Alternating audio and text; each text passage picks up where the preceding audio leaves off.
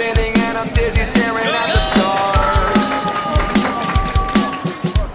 I left Conversaciones de bar. Un podcast de Tapas Magazine y Cervezas Ámbar de charlas bien tiradas. Conducido por Andrés Rodríguez.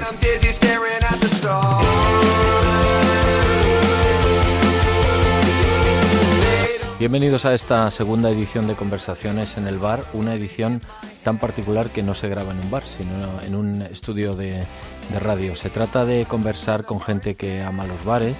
El otro día, con, en el primer episodio de estas conversaciones, charlábamos con Carlos Galán y sacamos un par de, de ideas en claro. Una, que, que no hay mala memoria de los bares, al menos mala memoria oficial, que todo el mundo tiene una cierta simpatía por estos lugares que, que han curado tantos problemas personales de todo tipo, a no ser que haya, como, como decíamos el otro día, alguna pelea eh, más o menos eh, cinematográfica en la puerta.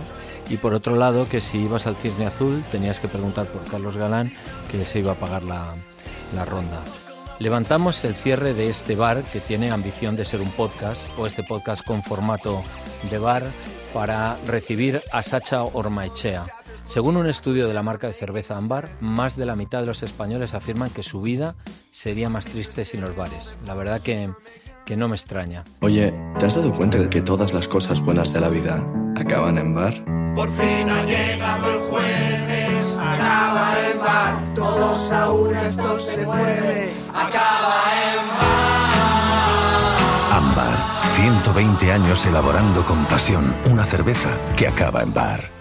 En nuestro bar hoy compartimos cañas y buena charla con alguien que es mucho más que cocinero, mucho más que fotógrafo, mucho más que periodista, mucho más que radiofonista. Compartimos cerveza con Sacha Ormaechea. ¿Cuál es tu primera pregunta de, de manual? ¿Cuál es tu primer recuerdo infantil? Eh, y lo digo porque tus padres se dedicaban a la, hostelería, fundaron la botillería eh, que regentas. Eh, ¿Cuál es tu primer recuerdo infantil de, la, de un bar o de algo parecido a un bar? De alguien que sirva bebidas a otro. Hombre, eso fue mucho antes de que mis padres montasen la botillería. Seguramente ya estaba, ya estaba en los genes. Yo me pasé mucho tiempo siendo un niño que hoy en día sería, como digamos, sería imposible con- consentir que se hubiera pasado tanto tiempo en los bares con sus padres, era muy normal en aquella época. O sea, a mí me depositaban directamente cuando era un buen bar, en el sentido de que era un bar de aquellos con, con mucho, mucho servicio, mucho lujo, lo que acababa era con, en el guardarropas. Pero seguramente yo lo que más recuerdo de antes de estar con mis padres en los bares es que yo iba a los bares solo. ¿De qué años tenías? Pues los que tenía cuando me encargaban vete a por el vino a la bodega de enfrente, que era muy normal. Entonces tú ya te acostumbrabas que por la calle solo no te dejaban, pero ir al bar sí. Era cojonudo, tío. O sea, te decían, eh, cogían, era... Ahora estamos hablando de que todo ya viene embotellado, pero en aquella época tú lo que cogías era la garrafa, una botella, y tenías, pues eso, la edad suficiente de llevar una botella y te bajabas con una bolsa y te decían, vete al de enfrente a, a, mm, buscar una botella de vino. Y tú ibas a la, la botella de vino y sabían que no te iba a pasar nada, que ibas a salvar, que ahí nunca te podía pasar nada malo. Eh, preparando un poco un, pequeño guion del- de esta conversación, que, que los guiones están obviamente para saltárselos, pero ah, preparando el guion mm, me llamó la atención un, un dato y es que si tiramos de demoscopia, lo primero que quieren los españoles cuando van a un barrio es que tenga farmacia, perdona, supermercado, luego farmacia y panadería. Y en el cuarto aparece el bar y en el quinto la frutería. Probablemente para nosotros la, la organización... La- el orden no ya- sea el mismo, ¿no? Claro, no, y además la encuesta está mal montada. Lo primero que quieres es un piso. Con lo cual, Sí. o sea, eso sería, a partir de ahí, lo que teníamos que sumar es todo un número más, ¿no? Lo segundo sería la farmacia, lo tercero sería el supermercado y seguramente eh, el problema es que habría que hacer como esas encuestas que te dan la edad de cada uno y si es hombre o mujer. Eh, y seguramente con eso tendríamos unos datos que se equilibrarían, pero seguramente habría una parte que tendería por lo menos a localizar el bar antes que el piso, seguro. ¿Sabes por sabes que Y eso, tiene que te- y eso que te lo dice un tipo que tuvo la suerte durante una época de su vida de vivir debajo del bar que más le gusta. O sea, que fue, claro, eso fue como, bueno, a lo mejor. O sea, ¿Cómo, lo cómo mejor de debajo? Explica, explica. O sea, bueno, debajo encima, perdón. Encima. debajo, debajo. Bueno, no, era, incluso a veces yo estaba debajo, es cierto. O sea, me pasé alguna vez estando debajo. O sea, llegaste a vivir encima del bar que más te gustaba. Sí, incluso a veces pasar más tiempo debajo del bar. Pero del bar que más me gusta, no que me gustaba. Los bares no son como las parejas que te dejan de gustar. Los bares te gustan siempre. ¿Y te pueden gustar muchos o, o, o son pocos los que realmente te llegan al corazón? Al corazón te llega cualquier bar del mundo, porque solamente hay una cosa importante en, un bar, que es la gente que está contigo. Si la parte del cantinero, tú puedes estar con el peor de los cantineros del mundo, que si tú estás con tu gente se convierte en el mejor bar del mundo. O sea, los bares, cualquier bar es bueno si estás con tu gente. Y si no, puedes tener la suerte de que alguno de los que están en la barra se puede convertir en tu gente fácilmente. Claro, el cantinero tiene que ser eh, un anfitrión neutro, No, jamás. que pase desapercibido o Al tiene que dejarse ver. No, tiene- no, el, el, el- el que regenta el tabernario tiene que ser un tipo que hay que ganárselo, tiene que ser el capitán del barco, no es cualquiera. O sea, hay, que, hay que hacer que se gane el respeto de los demás. Y a mí me parece que un, un tipo, esa historia muy anglosajona, que viene un tipo y te dice, hola, me llamo John y soy tu camarero, o sea, empezamos mal, tío. Empezamos muy mal, o sea, ya empezamos muy mal. Aquí lo que tú, lo que te gustan de los bares es, es esa cosa de la vida que puede ser eterna, que puede pasar de todo, porque en los bares tienes la ventaja, como las tabernas, que no los restaurantes, en que puede pasar de todo, porque es- eres libre dentro de cualquier bar de actuar. Los bares lo que tienen que tener es un tipo o una dama maravillosa y mm, que esté allí montando su carácter y sabiendo, poniéndote los límites, porque los bares son muy peligrosos.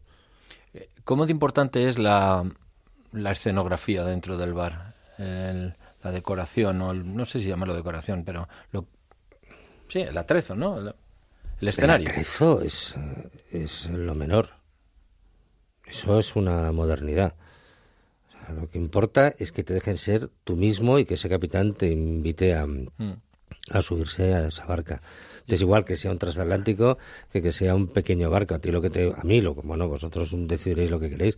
A mí lo que me gusta no es que sea una decoración, que tal, que sea, porque todas las decoraciones pueden ser, incluso hoy en día, no pueden ser, son mentirosas. Es decir, son tan mentirosas que durante un tiempo la gente que iba a Madrid, que iba a Barcelona, que iba a todos los sitios, se encontraba con nuevas tabernas que eran lo- la misma mentira que nosotros vivimos en los años 90, que era que todo el mundo se imaginó que un pub irlandés o un pub inglés eran los que montaban aquí, los O'Connors, que estaban atrezados con Sí, botas de rugby casi, ¿no? y tal. Entonces, claro, tú vas a, a uno de verdad y te llevas un...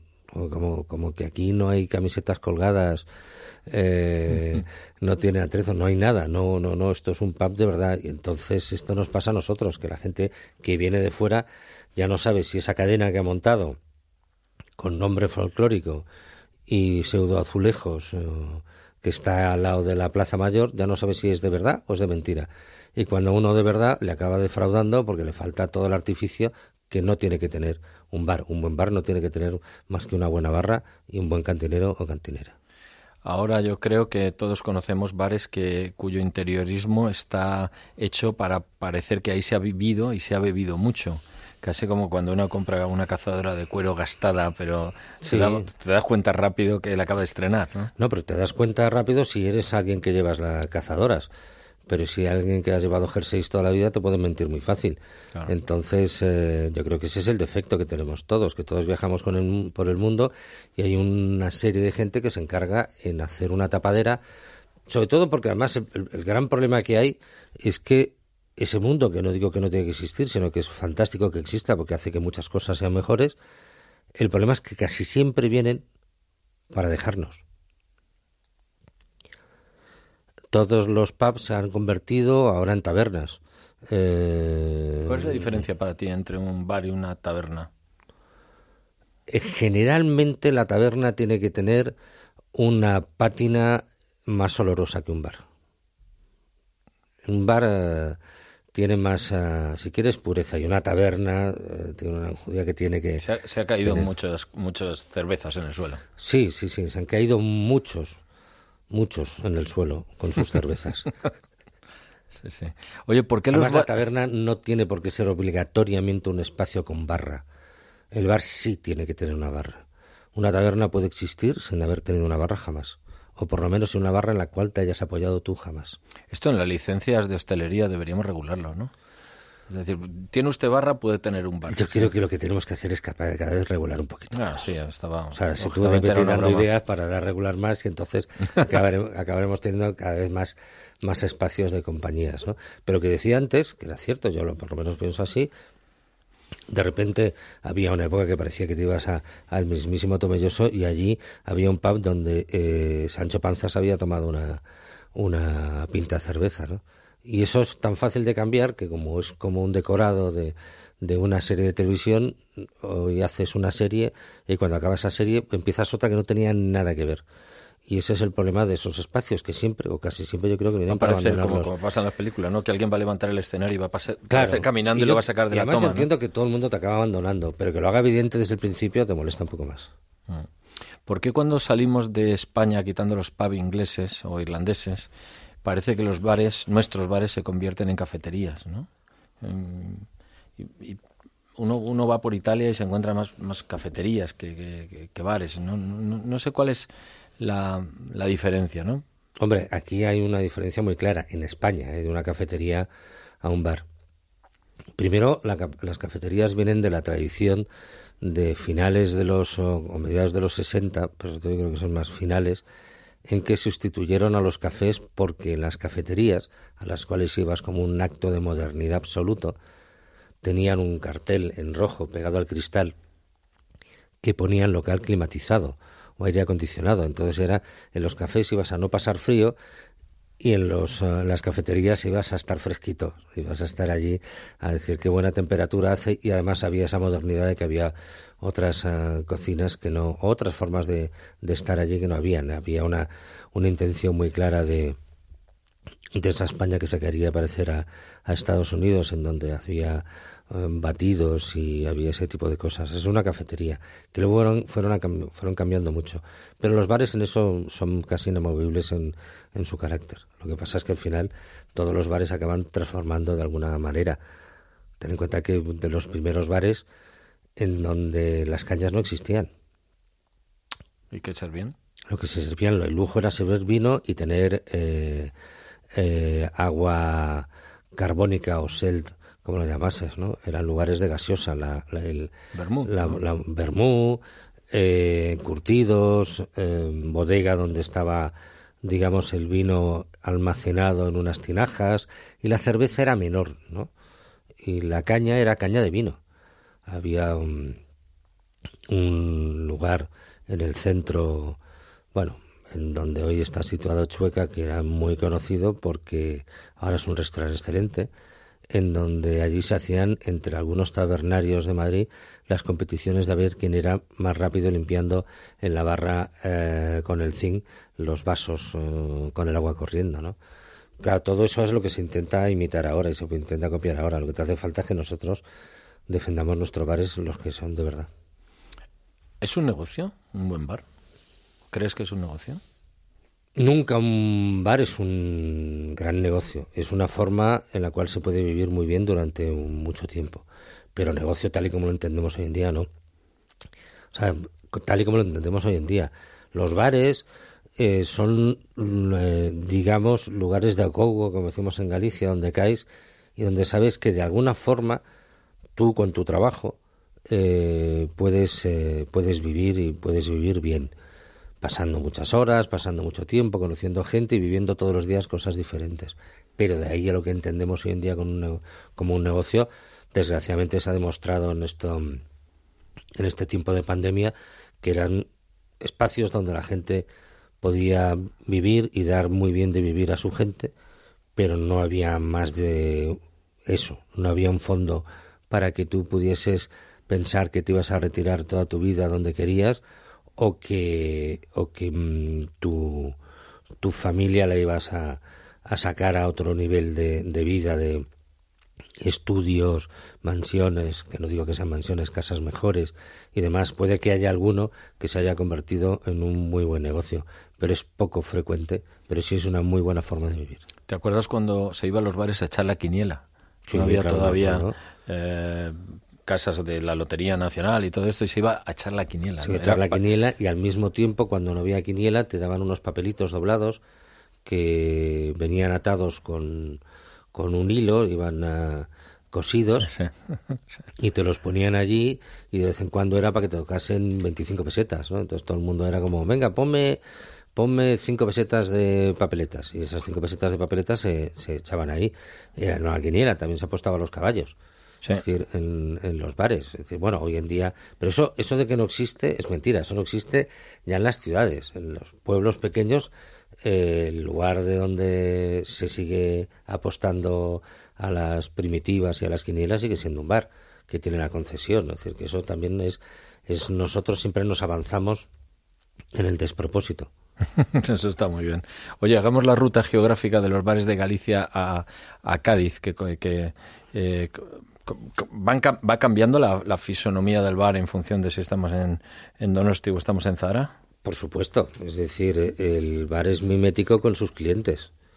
Es decir, eh, es como mm, absurdo pensar que un bar es... Eso es lo que pasa hoy en día con esa nueva tendencia. Un, eh, un bar en Santiago de Compostela no tiene los mismos clientes que un bar en Cádiz. Ni uno en Donosti tiene los mismos ni siquiera que en Vitoria. Ni uno en Girona tiene lo mismo que en Teruel, ni en Teruel que en Badajoz, ni en que Badajoz que en Cáceres. Es decir, los bares dependen de la gente que entra por los bares, porque al final tú te conviertes en un adicto, temporal pero adicto. Entonces tú estás deseando bajarte cualquier disculpa para antes de llegar a casa tomarte algo o bajarte, eso que hacían las cuadrillas antes. Y antes lo que sí había era una parte específica eh, pseudo festiva que eran las calles, ¿no? La calle de la Estrella en La Coruña, la calle de Laurel, el Tubo, las miles de calles que había. Es cierto que los sitios fueron creciendo y las necesidades de que había más gente eh, siguen estando. Y los tipismos se convirtieron en el bar debajo de casa, que casi todo el mundo tiene uno cerca. Pero es que casi siempre, casi siempre, el bar debajo de casa tiene un nombre y apellido. O sea, el bar tiene un nombre Que es distinto al nombre del dueño. Que es distinto no al camarero o la camarera que te toca. Es decir, que tú al final lo que es, eh, se puede llamar eh, Casa Fermín y tú vas a donde Paco. Sí, O sí. se puede llamar Paco y tú Eh, vas a donde María. El O barrio, lo, María- el barrio lo rebautiza al bar. Sí, sí, además lo rebautiza porque hay alguien, porque luego hay alguien que es lo que te digo, hay alguien que se hace poder- poderoso que es el que te mima. O sea, ten en cuenta que en los bares, los, ba- bares los vas- ba- los bares son focos de. Bueno, no sé, focos no es la palabra, pero son lugares donde uno va a recibir Son cari- faros. cariño. Son, Son faros, faros. Son faros. Sí, sí, bueno, claro, es que, bueno, es que es donde vas, es decir, es, es- vas con...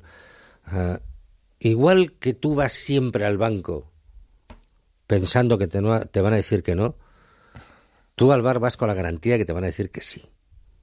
¿Y cuántas veces en la vida te dice alguien que sí? Muy pocas. Y todos los días. Y todos los días. Y encima te quiere, te soporta. Nos portamos muy mal con los bares también, ¿eh? ¿Por qué? porque a veces eh, nosotros mismos nos engañamos y vamos a ese bar donde vamos siempre, eh, que nos conoces del principio, conoce a tus amigos, lo primero que haces es, mucho antes, mucho antes, que esto es verdad, el que lo niegue no es un tipo de bares ni es una mujer de bares. O sea, lo primero que haces es llevar, antes que a tu familia, tu chica al bar. Tú la llevas a tu bar y tu chica hace lo mismo te lleva a su bar donde estaba y eso es mucho antes de que Es te hayas que, es planteado para que te conozca, ¿no? Para que sepa cómo eres.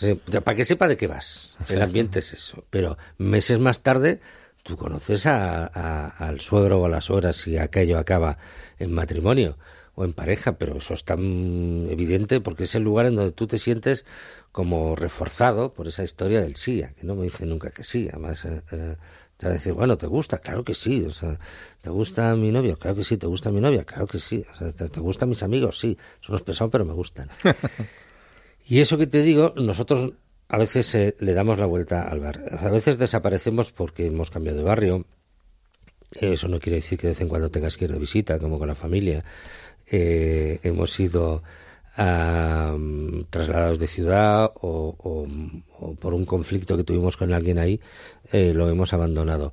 Pero cuando, cuando seguimos muy a, muy a, muy a bordo en él, muy, muy dentro de él, eh, nos ha conocido, nos ha invitado, nos ha cuidado, nos ha dicho también a veces que no, que era no tomes más, que no te lo mereces, que vas a acabar fatal.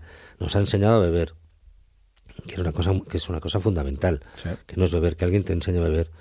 Eh, igual que tú a tus amigos cuando te dicen que no sigas, tú pasas al, de, al del bar, tú le obedeces, bueno, estrictamente. Y sin que alce la voz. Sin que alce la voz, o sea, ya está, te das la vuelta y te vas. Pero esos que nos han cuidado, que nos han invitado, que nos han dejado pagar cuando no teníamos dinero, que nos han puesto un, un bocado cuando no nos correspondía, que cuando hemos ido con más gente, a los niños les han dado otras croquetas, tal, todo perfecto. Luego somos, aquí se pueden decir eh, palabras de bar, ¿no? Claro. Pues somos unos cabrones, ¿eh? porque el día que tenemos dinero nos vamos al de enfrente a celebrar. Sí, como que hubiera que salir de... No, como que es un poco mejor y nos vamos, oye, joder, pues te vamos a enseñar, ayer fuimos a un sitio, joder, para una vez que tienes lo pasta, extraordinario, lo extraordinario. Ya, pero para una vez que tienes pasta, gástatela en, gástatela en casa, ¿no? O sea, luego ya podrás hacer más cosas, pero que de vez en cuando gástate esa parte. Recuerdo con mucho cariño los bares que estaban abiertos y uno podía sacar las cañas eh, eh, un poquito a la acera, ¿no? Sí. Y, con eso hacer también partícipe a, la calle, a la gente que pasaba por la calle, que no iba a entrar al bar, pero en, ese momento el bar parecía que, que, inundaba la calle, ¿no? Sí, bueno, también tú, eso se ha hecho siempre, incluso en climas complicados, porque también los bares son lugares de intimidad y tú no puedes estar contando todo en la barra. Tú te tienes que reunir con tus amigos fuera para contar eh, las cosas personales que te pasan. Yo he visto gente pasando mucho frío en la puerta de los bares solo por esa sensación de expandir el bar. Claro, bueno, yo también los he visto pasando mucho frío, frío pelón. O sea que sí. Sí, pero, pero por eso la, expansión era, era normal, ¿no? Como todo ahora está gestionada y en estos momentos más, hasta ese momento era posible. Mira lo que sucedió con la, con la Plaza de Toros, ¿no? Que cuando íbamos todos después de, de las tardes taurinas que quedabas allí en los, en los bares de alrededor, pues ya ese movimiento de fuera no existía, porque claro, éramos demasiados, era una plaza entera en, en diez bares, ¿no? Y eso desapareció y se perdió el ambiente porque porque te tienes que desperdigar. Entonces, antes te encontrabas con unos o con otros con más casualidad o no, o los buscabas en muy poco espacio. Claro, si al final uno se tiene que ir siete calles arriba y otro dos calles abajo, pues eso se pierde. Pero bueno, también es cierto que hay muchas cosas que se pierden y, las nuevas generaciones que vayan a los bares encontrarán otra forma de encontrarse, ¿no? De justo nos encontramos el camino. Pero esa algarabía que todos los días no tiene que ser, a mí me gusta. Los, y además he dicho la, palabra que a mí me gusta. Los bares tienen que estar llenos de algarabía, ese sonido y tal. Y además, además es uno de los símbolos nuestros que sabes que más impresiona a cualquiera de los amigos tuyos que vienen del otro lado del mundo, ¿no? Esa especie de... que no es ruido, ¿eh? que no es follón. Es conversación. que es algarabía, ese, ese ruido que hay entre unos hablando, los otros pidiendo, eh, tú um, cogiendo, que esperemos que pueda volver a esto, pero que cuando nos acordábamos que era pasar las cervezas y las raciones para atrás o las tapas para detrás para que vaya como una cadena de un tipo que no conoces de nada, ¿no? Y, y te va pasando y eh, las, las cañas o los vinos, lo que tomes. Y eso cuando la gente viene de fuera le parece impresionante, ¿no? Porque de repente es un nivel sonoro en donde todo ese nivel sonoro te parece positivo. Te parece que es está todo el mundo buen humor. Y alguien de fuera, ver a tanta gente junta de buen humor, le extraña, porque es bastante poco frecuente. Estamos en una sociedad que cada vez es más ofensivo ese buen humor. Parece que ofende, ¿no? Hemos entrado aquí y está eh, las paredes llenas de la codorniz, ¿no? Bueno, hemos perdido, perdido poco a poco el sentido del humor.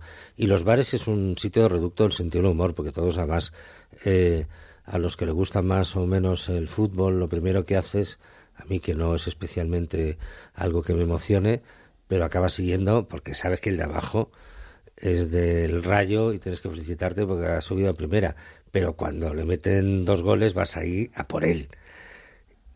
Y con sentido el humor, y el otro lo admite. Esa parte un poco nuestra de, del humor que deberíamos de recuperar, ¿no? Eh, de ah, chicos, nos vamos a uno, digamos, mm, dando una visión diferente de lo que es el otro con sentido humor para que luego él también te lo dé y nos haya, acabemos riendo de nosotros mismos. Y los bares lo que te permiten es reírte de nosotros, casi siempre, te permiten reírte de uno mismo. Tú que conoces bien a los periodistas, para los periodistas no los conocen ni Dios, a mí no me que los conozco, no los conocen nadie. Bueno, pues por, por, eso los conoces bien, porque sabes que no nos conocen ni Dios, sabes que en los bares tenemos la segunda redacción, si no la primera, ¿no? Sí, bueno. Bueno, bueno, y ahora, y ahora menos.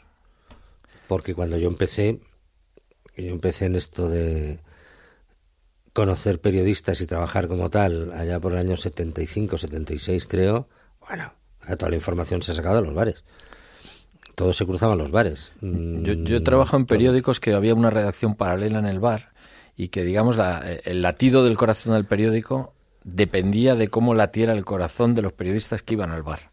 Sí, porque... Casi podía haber un, motín del Kane si los periodistas que iban al bar decidían que algo no lo veían. Bueno, bueno, bueno. Y, y eso acababa siempre además muy tarde, tanto en el periodismo que tenía que ver con la política como el deportivo, como todos, acababa todos, claro, había que los cierres se hacían de otra forma. Yo recuerdo ir con, con las pruebas Altamira en la moto con, con Charlie, que un gran fotógrafo. Se hizo, te acordarás de él, que ha sido muy conocido por una foto mítica de, de Butragueño. Sí, claro. Eh, y yo cuando empezaba me le acompañaba con la moto. Y claro, ahí vas con la moto, Altamira, y cuando volvías, lo que volvías a tu casa no te ibas, te ibas a un bar hasta las 6 de la mañana a ver cómo había salido el periódico y estabas ahí, ¿no? Estaba, corre estaba lleno de correctores políticos que también iban, eh, gente eh, a ver lo que pasaba y el periodismo era, bueno, igual que ahora, pero... ahora, ahora que hablas de políticos, me acuerdo de hace unos años que saltó a los titulares de la prensa y dio mucho que hablar el precio de los gin tonics en el bar del Congreso, como si eso fuera lo trascendental y no las conversaciones que tuvieran los políticos allí, ¿no? Bueno, pero era evidencia de que el mundo era injusto. sí. ¿Vale? Es decir, que eso para todos los ciudadanos, que su momento a veces puede ser eh, ese combinado, puede ser una cerveza, eh, y que todos los días lo buscan como un momento de, de tranquilidad, cuando ya empezamos, que eso ya no jugamos al mismo juego, no tiene sentido. Claro que era una ofensa, no te va a ofender. Yo creo que no me quiero equivocar, pero me parece que cobraban tres euros o algo así. no, no, menos, era menos. Aún menos, ¿no? No, no, era bastante menos. Oye, tu casa tiene, tu casa, botillería Sacha. Obviamente, botillería y fogón. Botillería y fogón Sacha. Obviamente todos nuestros oyentes han ido y si no han ido tienen que apagar este podcast y reservar corriendo. No, yo apagaría este eh, podcast y no lo escucharía más y jamás sería un sitio como el mío, sino que me llamen que ya lo reservo yo en uno bueno. Tiene mucho de bar, ¿no? Tu casa. O yo, lo siento tiene, así. Tiene más de taberna por esa falta de barra. Pero sí tiene ese ambiente en donde todo el mundo es libre de decir y hacer casi todo lo que. Y hay esa algarabía. Y esa algarabía que es fundamental. Es que, esa, es que se nos ha olvidado que el silencio es magnífico, pero el ruido agradable es maravilloso, que es lo que tú esperas. Es decir, lo que es, eh, es bestial. O hay ruidos que son emocionantes, ¿no? Antes de que todo el mundo habla, las olas, el mar y tal, cada uno tendrá su experiencia, pero, por ejemplo, el, el sonido de San Fermín en esta feta, antes de que suena el chupinazo, es un sonido. Y cuando acaba, es de una algarabía porque todo el mundo ha conseguido estar ahí. Esos son los diferentes. Hay sonidos positivos, que no hay que. Eso me parece absurdamente lo que acabo de decir yo, pues mira qué tonterías digo eh, no positivos, pero que sí hay, hay sonidos que nos ponen de, de muy buen humor. Y, la prueba, y además es que encima estamos en una sociedad que le pone de mala hostia a los demás, que es, eh, que es el de en casa una fiesta con amigos tiene un tú lo escuchas no dices joder estos aquí cómo se lo están pasando no es, eh, es, lo primero que haces es decir joder cómo se lo están pasando esto no es decir en donde las las risas se mezclan con el diálogo y cada uno es libre de, hacerlo. digamos, además, eh, eh, yendo a caballo de, como estamos en la radio, yendo a caballo sobre los, sobre los demás, nos parece estupendo cuando alguien se monta, cuando ves que la gente empieza a, a, cambiar un tono en el cual ves que bien se lo están pasando, ¿no? Y se están riendo y esas cosas las haces en los bares. Pero en los demás sitios es es cada vez más complicado, ¿no? Es, es los espacios se han vuelto em, los de música es cuidado que tengo que escuchar una cosa es el falta de respeto y otra cosa es que tengas ese murmullo de las grabaciones de jazz de la época del bebop, ¿no? Que se, ve todo el ruido detrás. Había, ¿te acuerdas del, del whisky jazz que tenía esto, no? Eso, tú, claro, tú necesitas eso, ¿no? Eh, necesitas ese fondo para que de repente pasen cosas, ¿no?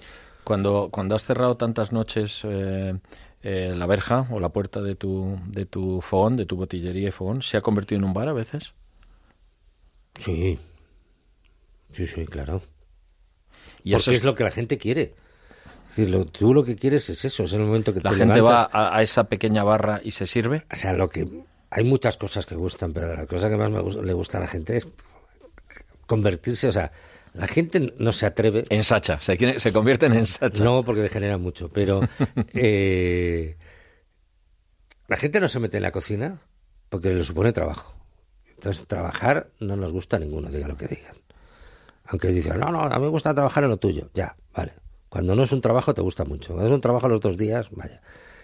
Pero en, el, en la cocina no tanto, pero en la, en la barra a todo el mundo dice, no, ya pongo yo las cosas ¿sabes? Esto es, claro, esto es una especie de, cuidado, estoy detrás de la barra. Y esto es un poco mío. Esto es un poco mío. Además, luego lo puedo contar. Yo serví copas, en, ¿sabes? Todos hacemos esas cosas para luego guardarlas en la memoria. Y sí que es cierto, yo lo recuerdo que en la innombrable, en los años 80, la, el movimiento de los 80 que tiene un hombre que empieza por M, pero yo le llamo la innombrable, eh, yo tenía la fortuna de que, claro, claro, yo me lo pasé muy bien y la viví porque tenía dos cosas que eran bestiales en aquella época. Que era, tenía el carne de rocola y tenía las llaves del restaurante. Claro, claro. Y, a veces las cruzabas. No, entonces lo que pasa es que sabías que cuando ya se había acabado todo, tú decías, al restaurante.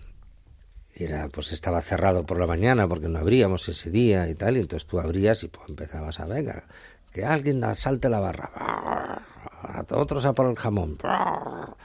Y era esa diversión que nos que tenemos a todos. En aquella época, acuérdate que íbamos a, a, seguir la fiesta al aeropuerto y convertíamos la, la barra cuando se podía entrar en, los bares del aeropuerto en, en, bares profesionales. ¿Alguna vez te hubieras imaginado las conversaciones que has escuchado en tu casa? Oh, no, jamás no tengo esa mente tan... ¿Ese es el verdadero enganche? No tengo esa mente de tu negocio. No, es lo que me engancha que yo siga con este negocio, a mí. Mm.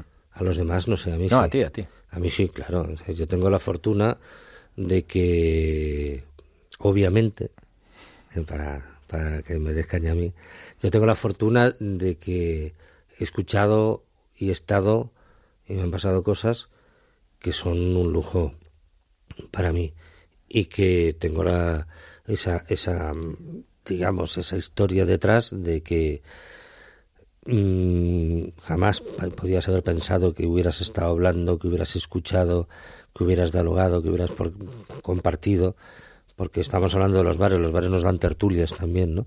Y esas tertulias donde aprendes tanto y donde eh, te enseña tanto callarte, que es fascinante. Es decir, em, Luego con el tiempo hablas un poco más de la cuenta, como ya has visto, pero al principio lo que aprendías mucho es a escuchar y a callarte, y ahora lo sigo haciendo. Y hay días en que te callas y son magníficos porque te encuentras gente que se ha juntado una mesa con otra. Espero que ahora cuando se pueda volver a hacer lo hagan. Eh, en donde uno que venía de un sitio y del otro mm, acaban teniendo cosas en común y acaban, acaban contándose y tú dices no es normal que me estén contando que estén contando esto delante, ¿no? Y eso te enriquece en muchas cosas. En que en que tienes esa estructura que te vas a dormir como un niño porque todos los días eh, has escuchado cosas como para guardar el resto de tu vida no para escribir un libro que decías antes. Cuando no estábamos hablando aquí de un libro de historias pero sí que es cierto que mm, es un es un lugar donde la gente se acaba contando cosas que de otra forma no haría. Todo el mundo habla de eso, de, decías al principio, de si era, o quiero entenderlo, que si es eh, más barato irse a un bar que a un psicólogo y estas cosas, ¿no? Eh, bueno, mm, como decía Antonio Gamero, como fuera de casa no se está en ningún lado, ¿no? y ahí viene, viene que hayas, que tú te atreves a decir cosas que no se las has dicho nunca a nadie. Y el de al lado te dice cosas que dices, bueno, pero si lo acaba de conocer, ¿qué me está contando? Y es fascinante porque parece que, bueno, se van a quedar en ese limbo, ¿no? Los bares tienen un limbo ahí detrás de, libertad que es muy difícil encontrar en otros sitios. Desde 1971, Botillería y Fogón de Sacha. Esta ciudad, insisto, no se puede entender sin todo lo que pasa por la cabeza de este buen amigo. A mí una de las cosas que más me gusta cuando voy a comer a su casa son los metros previos a que empiezo a ver el ventanal donde están las macetas, empiezo, veo el color azul típico de Sacha y, cuando me acerco al ventanal pienso que voy a encontrar gente fascinante, unos que conoceré y otros que no, pero que son gente especial. No sé si llamarlo bohemia, porque unos sí, otros no, no lo sé. Bueno, pero eso es lo bueno, es que están, están mechados, como diríamos en, en una cocina. La gente sí, digamos que el corte del que va allí por supuesto va a comer bien, por supuesto va a charlar con Sacha, pero también va a hacer una, en mi opinión, una declaración de intenciones eh, en la que dice no voy a todos los sitios, ¿no? Así que por acabar, un bar donde te encontraremos o donde podríamos quedar a tomarnos la próxima. Hombre, la Venecia. La Venecia, fantástico. Supongo que todos lo conocemos. Más una taberna, ¿no? Que un bar, ¿o no? Es de los que huelen, ¿no? Sí, pero, pero, pero tiene barra. Y no te olvides que es un sitio eh, con unos, eh, digamos, mm, con unas estructuras morales eh, fantásticas. Y si pides un refresco te sacan un botijo. si sacas una cámara de fotos y el fotógrafo te ¿Te dicen que no? Te dicen que no y, si se te ocurre dejar propina vas a tener problemas graves. Y además te ponen, te escriben la cuenta en la barra con tiza. Sí, pero, pero seguramente este es un bar de muchos en los cuales me puedes encontrar, porque es cierto que es donde yo me siento a gusto, eh, pero es cierto que hay muchos bares más en los cuales me encontrarás. O sea que decir solo uno es una falta de respeto a los demás. He dicho este, pues me ibas a insistir y así ya puedes decir te he dicho uno. Pero seguramente me vas a encontrar todo el tiempo que puedas en cualquier bar, cualquier bar, ¿eh?